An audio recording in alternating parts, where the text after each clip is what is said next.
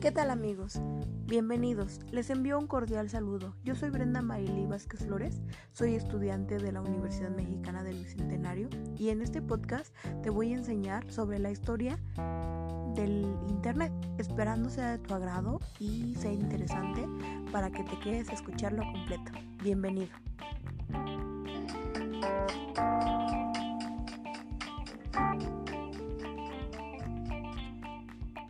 Esta historia comienza en 1960, cuando una agencia de investigación llamada ARPA quiso dar una función nueva a las computadoras para investigaciones científicas y académicas, en el cual en Estados Unidos este sistema fue llamado ARPANET y fueron instaladas como proyecto de investigación militar en algunas universidades y luego en convertirse en una herramienta científica. En 1970, ARPANET realiza su primera conexión a través del país, de todo el país, instalado por AT&T. En 1972 se crea el correo en poco después se crea la conexión internacional que contaba apenas con 2.000 usuarios y en su mayoría lo usaban para un correo electrónico. Así en 1976 nace Apple. Así se crea la primera computadora personal que fue vendida a nivel masivo bastante y, y, lo que se logró fue que el mundo se llenara de computadoras. Pero en 1989, ARPANET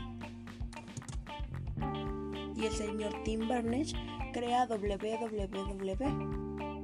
Es una contraseña que se aplica para poder abrir lo que hoy llamamos como páginas y permite difundir imágenes, textos, videos, canciones y la verdad es que con ella pues le dio mucha fama al internet la cual le dio una facilidad en la navegación del Internet y le permitió convertir órdenes de texto en imágenes.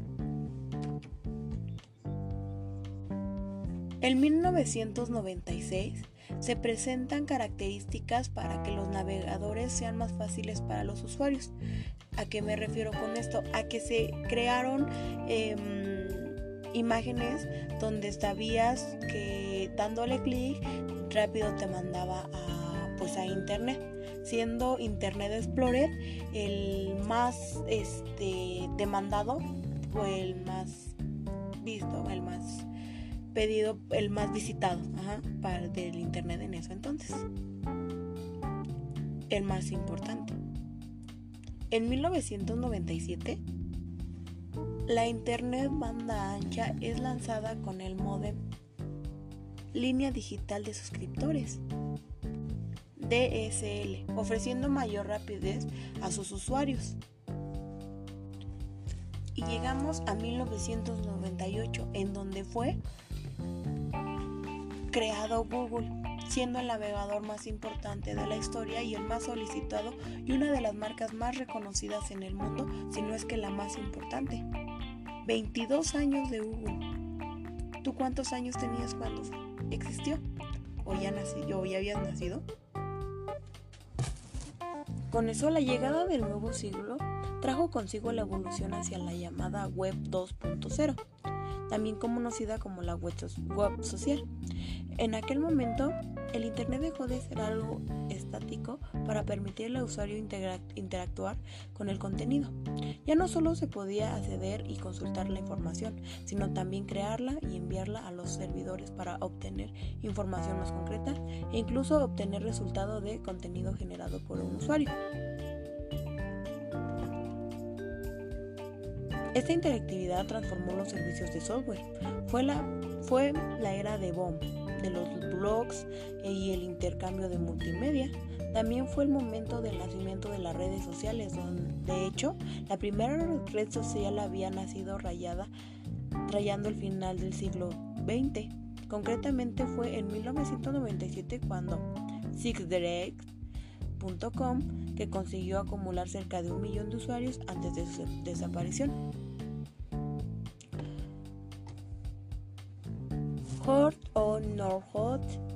Sister o MySpace fueron las siguientes redes que aparecieron en la escena de los 2000, ahí de los 2000 a los 2003, cosechando altos niveles de popularidad. Tal vez sí que MyPass llegó a concentrar 25 millones de usuarios en el año 2005, un año antes de comenzar a cambiar la red social por excelencia, el muy conocido Facebook. Desde 1995, el número de usuarios de Internet fue creciendo de forma tímida y discreta. En septiembre del 2010, Internet contaba con un 1.971 millones de usuarios, es decir, el 28% de la población mundial.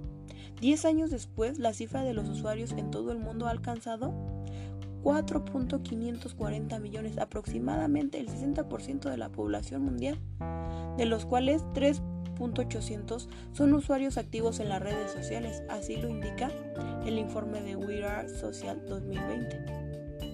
Para que tengas una idea del nivel de crecimiento acelerado, desde enero del 2019 a enero del 2020, el número de usuarios de Internet se incrementó en 298 millones. A día de hoy, Europa tiene un porcentaje de penetración de Internet en torno al 90%, por encima incluso de Norteamérica, mientras que la zona centrooriental del continente africano muestra los índices de penetración del Internet más bajos del planeta. En, Toronto es el 22%. ¿Te imaginas? Europa 90% y Toronto 22%. Vaya, en Toronto sí que tienen cosas que hacer. La primera transacción online que está documentada en agosto de 1994, cuando Dan Kong, fundador del sitio web NetMasker, vendió un CD de Sting a un amigo de Filadelfia el pago a través de tarjeta de crédito se llevó a cabo a través de software de encriptación de datos. ¿Te imaginas? Desde 1994 se podía pagar en línea. Este mismo año, Jeff Bezos, lanzó al mundo Amazon y un año más tarde Pierre Omiday fundó eBay. Ambas plataformas que han convertido en dos auténticos titanes de las ventas online. Aunque Amazon supera con creces a su competidor, Amazon, sigue por encima. Esta plataforma de comercio electrónico comenzó comercializando libros de sus orígenes. Con el paso del tiempo fue ampliando su oferta de productos de CDs y artículos de multimedia. Al día de hoy, Amazon se ha convertido en Mike Plus líder mundial, o sea, es el que más vende y tiene a la venta millones de productos de cientos de sectores diferentes. Representa el 40% de cuota del mercado en Estados Unidos, en Estados Unidos, ocho veces más que su rival Walmart. ¿Te imaginas? Tiene más clientes que cuando una quincena en Walmart. Millones. ¿Pero alguna vez te has preguntado qué ha supuesto el nacimiento del Internet en la sociedad moderna? En todo momento nos hemos referido al Internet como una revolución porque eso es lo que ha supuesto para la sociedad actual. La también conocida como red mundial ha derivado ha derribado las barreras geográficas para conectar con las personas desde cualquier punto del planeta. Este hecho ha transformado por completo nuestros métodos de comunicación. Te puedes comunicar con quien sea y en donde esté. Para una persona que, no sé, menor de, mayor de 15 años, o, sí, no sé, del año 2005 para acá, pues es muy común el poderte ya comunicar con cualquier persona en donde esté este, en el mundo. Pero antes esto se hacía imposible para nuestros ancestros o para Simplemente no vamos muy lejos para nuestros papás. Cuando tenían nuestra edad, para ellos se les hacía imposible llegar a pensar que algún día íbamos a estar tan conectados.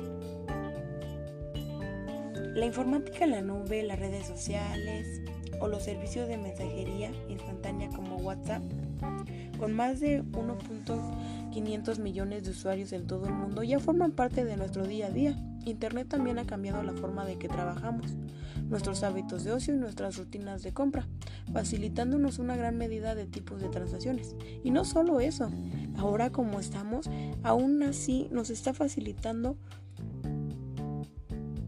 eh, el estudiar, el trabajar, el cosas que quizá nunca nos imaginamos. En, ocasiones tan especiales como, esta, como la que estamos viviendo, es impresionante cómo podemos llegar a comunicarnos en, de esta forma con nuestros maestros, con nuestros compañeros, cómo hay muchas, ya existe una nueva forma de aprender a distancia, cómo podemos hacer videollamada, cómo, cómo puedes hacer uno, dos, tres semestres en línea cuando antes se pensaba que pues si no era en la escuela no era en ningún lado. Pero lo más importante, el Internet ha democratizado el acceso a la información mundial. Esta disponibilidad de conocimientos tan económica e inmediata a un solo clic de distancia ha abierto nuevas oportunidades para la cultura y el saber, sin olvidar que construye un altavoz inigualable para la sociedad que puede exponer y publica sus ideas y opiniones como nunca antes lo había hecho. Sin duda, podemos afirmar que la llegada del Internet ha construido uno de los mayores avances de la historia de la humanidad. Y dinos, ¿tú para qué utilizas el Internet? ¿Has visto la transformación del Internet? ¿Recuerdas las redes sociales antes y ahora? ¿Cómo han cambiado? ¿Te tocó alguna red social antigua? Compártenlo. Sin más por el momento, me despido y espero que esto haya sido de tu agrado y te haya gustado mucho. Recuerda que yo soy Brenda Vázquez y que soy estudiante de la Universidad Mexicana del Bicentenario. Hasta luego.